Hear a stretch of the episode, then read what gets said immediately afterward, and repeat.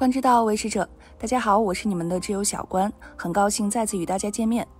我们身边有很多人，他们有的聪明如爱因斯坦，有的肌肉发达如泰森，还有的美丽如娜塔莉波特曼。他们都有一个共同的特点，都是素食主义者。但许多人依然在质疑素食会不会营养不够，认为素食会引起身体的种种不适等。那么这些偏见都可信吗？无论您是否素食，今天我们都可以一起来看看约翰霍普金斯大学医学博士关于素食营养够不够的专业解答。在开始今天的节目之前，还请大家能点点订阅和小铃铛，您的支持对小关非常重要，谢谢大家。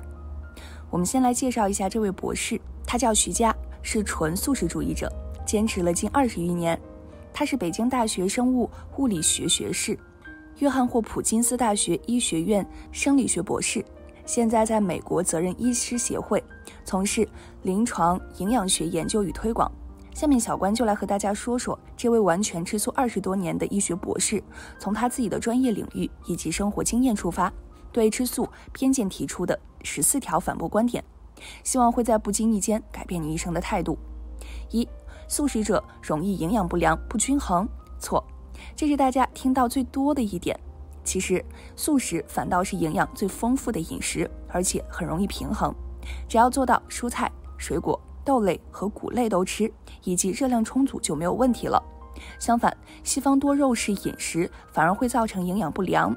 下面就拿一些重要的营养素简单的分析一下。蛋白质，以蔬果、豆谷为食，如果热量摄入足够，就不会出现蛋白质不足的问题。这是大家对蛋白质最普遍的曲解。铁，其实植物性饮食很容易满足对铁的需求，绿色蔬菜和豆类是很好的铁的来源。同时，多吃富含维他命 C 的食物也会帮助铁的吸收。事实上，很多非素食主义者由于维他命 C 的摄入不足，反而造成缺铁。另外，植物铁源非血红素铁的吸收率在身体含铁高的时候降低，在身体含铁低的时候升高。这种调控机制有利于防止铁摄入过量。而肉类所含的铁，血红素铁在各种情况下都更容易吸收，容易造成铁摄入过量。铁摄入过量与糖尿病、心脏病、肝硬化、肝癌、老年痴呆等关系密切。钙，素食中的绿色蔬菜和豆类是很好的钙源。动物源的钙，比如牛奶吸收率虽然更高一些，但是动物蛋白会刺激钙从肾脏流失。而在哈佛大学的大规模流行病学研究表明，牛奶对骨骼健康并无益处。还有维他命 D 对钙的吸收和代谢非常重要，所以日照不足的人应该补充维他命 D。锌虽然有很多关于素食者的锌摄入不足的说法，但是科学证据尚不能确认。由于锌是体内几十种酶的必要成分，素食者有必要注意多吃含锌高的食物，如豆类、坚果、种子、绿色蔬菜等。维他命 A，有人说植物性饮食不含维他命 A，所以造成缺乏。这种说法并不科学，多半蔬菜和水果富含胡萝卜素，一个分子的胡萝卜素在体内可以代谢为两个分子的维他命 A，所以很难找到缺乏维他命 A 的素食者。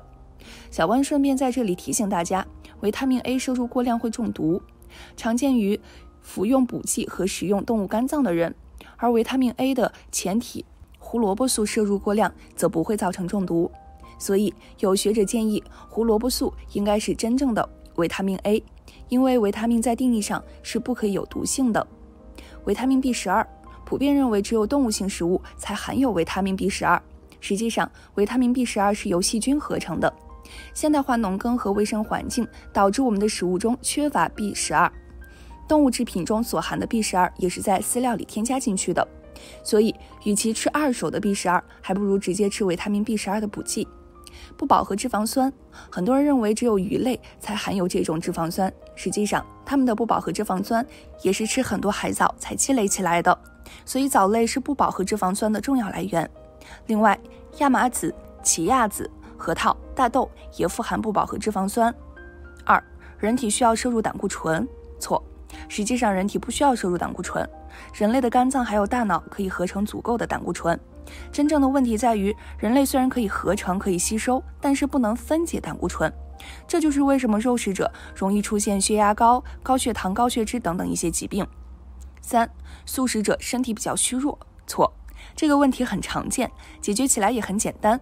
主要原因是热量摄入不足，因为一般植物性饮食的脂肪含量较低，纤维含量较高，总体上能量密度较低，所以刚开始吃素时要注意吃饱，食物的总体积应该比以前大些，可以采用多餐加坚果零食的一些方法。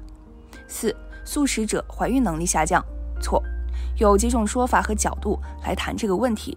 对于女性来说，最常见的还是热量摄入的问题。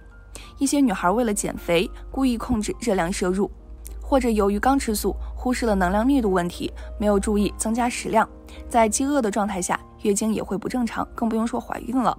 对于男性来说，其实素食是预防生殖问题的良方。高胆固醇的动物性饮食会造成动脉硬化和血管堵塞，导致生殖障碍。另外，生殖障碍是临床预测心脏病发作的重要信号。五、儿童素食以后个子矮，错。很多项研究表明，素食儿童的身高与非素食儿童没有差别。由于动物制品造成较高的生长激素和雌激素，以及低纤维的饮食不能有效地排除性激素，非素食儿童的青春期通常会早一到两年，也就是我们所说的早熟。六、孕期吃素对胎儿的影响不好，错。美国饮食营养协会根据现有科研结果的立场指出，对所有年龄和生理阶段的人群，包括孕妇、哺乳期妇女、婴儿、儿童和运动员，规划好的素食，包括纯素食，都很健康。素食可以提供充足的营养，并且能够帮助防治慢性病。实际上，母亲吃素可以避免因为食用动物制品而摄入的环境毒素、重金属、放射性同位素和致癌物等。